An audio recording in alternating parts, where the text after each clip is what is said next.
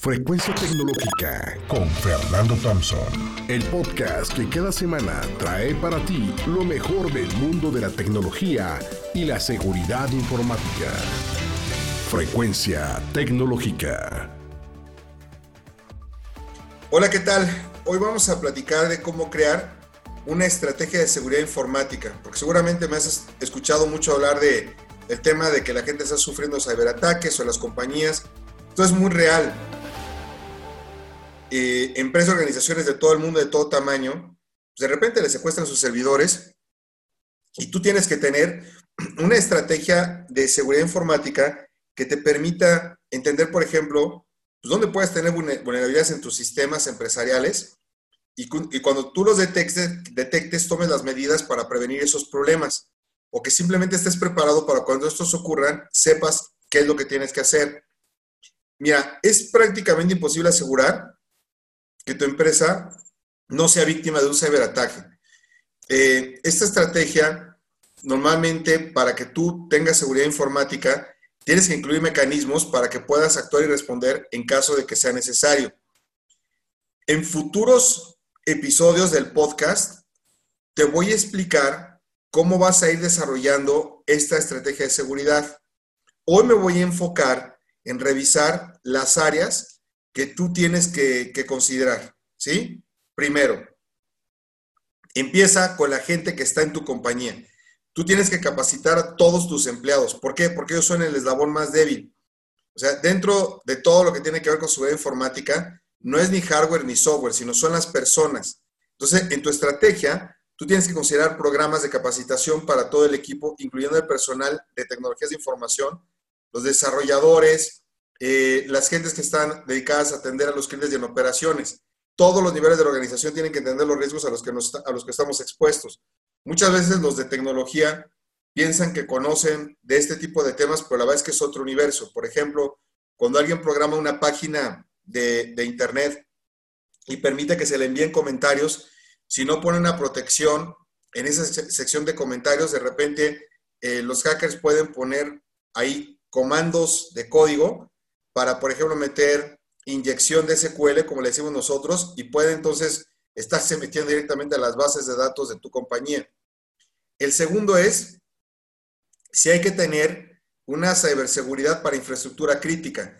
Aunque aplica más a la industria, las empresas de cualquier tamaño eh, sí tienen que tener un plan para proteger sus equipos, las computadoras, los servidores, la maquinaria, la infraestructura, corriente eléctrica, acceso a, acceso a agua, todo, ¿sí?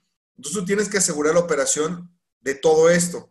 Entonces, debido a que este tipo de equipos son cada vez, eh, digamos, más administrados vía sistemas de cómputo por toda esta automatización, son más propensos a sufrir un ciberataque. Entonces, hay que tener cuidado. La siguiente es la ciberseguridad en la red.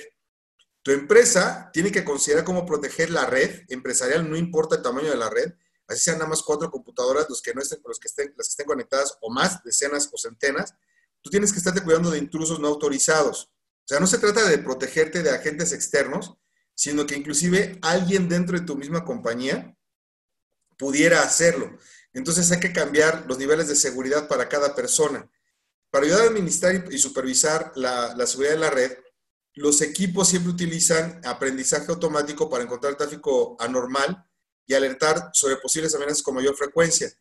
Estos programas se les conocen como antivirus o antispyware de nueva generación porque ya traen inteligencia artificial.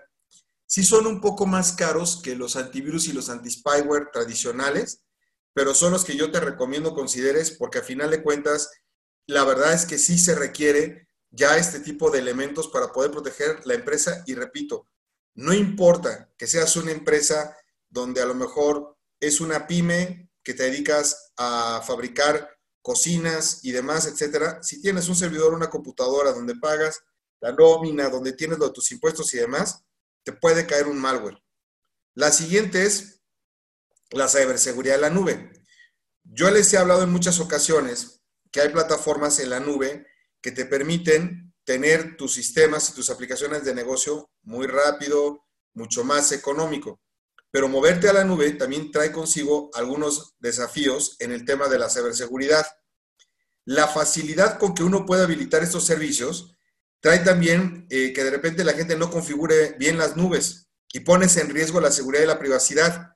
Los proveedores de la nube están creando nuevas herramientas de seguridad para ayudar a los usuarios a proteger mejor sus datos, pero esto lo tienes que tener muy claro. La seguridad de los datos, cuando tú estás utilizando un servicio de la nube, es tu responsabilidad, ¿eh? no del proveedor de la, de la nube. Del mismo todavía hay muchas personas que se cuestionan todavía si tienen que almacenar o no su información sensible fuera de su centro de datos. La verdad es que hasta dentro del centro de datos también corren peligro. Tan es así lo de la nube que en alguna ocasión ya la base de datos de electores de México que estaba en el INE, un partido político la subió a una nube, no le puso un correcto password y, y fue roto, rota esa clave y resultó ser que un vendedor de publicidad tuvo acceso a todos los millones, decenas de millones y millones de mexicanos que estamos en la base de datos, precisamente por no poner seguridad. La otra es la seguridad de las aplicaciones. Mira, las aplicaciones web son muy frágiles, o sea, de hecho se convierten en el punto de ataque clásico de los hackers. Muchas organizaciones, eh, organizaciones no mitigan esas aplicaciones web las aplicaciones web son, por ejemplo, las que utilizas al navegar en Internet o las que tienes dentro de tu teléfono para entrar a alguna compañía. La gente que desarrolla estas aplicaciones o estos sistemas tiene que conocer de seguridad, porque no solamente es que programen las cosas, las aplicaciones o los sitios, sino que tienen que saber cuál es la proliferación de las amenazas contra lo que ellos están haciendo y protegerlas. Y hablando de seguridad de los datos, este se trata del aspecto que tiene que ver con la protección de datos contra accesos no autorizados. O sea, de gente que no tiene por qué entrar y para protegerte de una posible eh, corrupción durante el ciclo de vida de la base de datos o, o de tu página web o de información muy sensible, es muy importante que sepas y que coloques en el centro a la información, porque ese es el activo más importante de tu organización. La información con la cual pagas los impuestos, la información donde tienes a tus clientes, la información donde tienes la parte de la factura, la información donde tienes la información de tus cheques o lo que tienes que pagar a tus proveedores, eso es lo más importante. Y finalmente, algo que tenemos que considerar, Acuérdense del Internet de las Cosas, por ejemplo, los termostatos que se conectan y te dan la temperatura de la casa de manera automática. O las cámaras de seguridad que te venden y que tú puedes estar monitoreando la cámara desde tu celular. Todo eso es el Internet de las Cosas.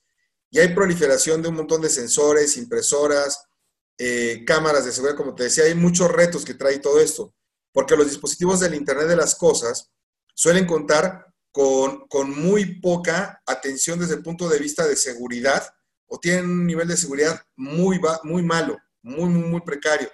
Entonces es muy importante que, siempre estés buscando tú cómo parchar, digamos, esos elementos, te lo tiene que decir el fabricante, porque si no, de lo contrario, pues ahí tienes un boquete de seguridad. Mira, finalmente, hoy más que nunca, empresas tanto grandes como pequeñas tienen que enfocar sus esfuerzos en fortalecer la seguridad informática. No se trata exclusivamente del tema de tecnología, sino de continuidad del negocio. En un mundo donde hay cada vez mayor dependencia de las plataformas digitales, es necesario también que tú estés más preparado para enfrentar estos riesgos informáticos. En los siguientes episodios voy a continuar hablando de este tema. Y si me estás escuchando, el mismo día de hoy, miércoles 26 que sale este podcast, hoy a las 6 de la tarde, voy a dar eh, una plática precisamente sobre los temas que tienen que ver con seguridad informática, pero enfocada a la nueva normalidad, o la gente, o los jovencitos que regresaron hoy al nuevo, a la nueva modalidad de regreso a clases, o la gente que está en home office, qué es lo que está pasando. Búscame en mis medios sociales y ahí vas a poder encontrar eh, la liga para poder entrar. Acuérdate en www.soyfernando.com, ahí va a aparecer el banner también me encuentras en, Twitter y en Facebook como Cyber Thompson. Y también puedes encontrarme directamente en YouTube y en LinkedIn como Fernando Thompson. Nos escuchamos la próxima semana.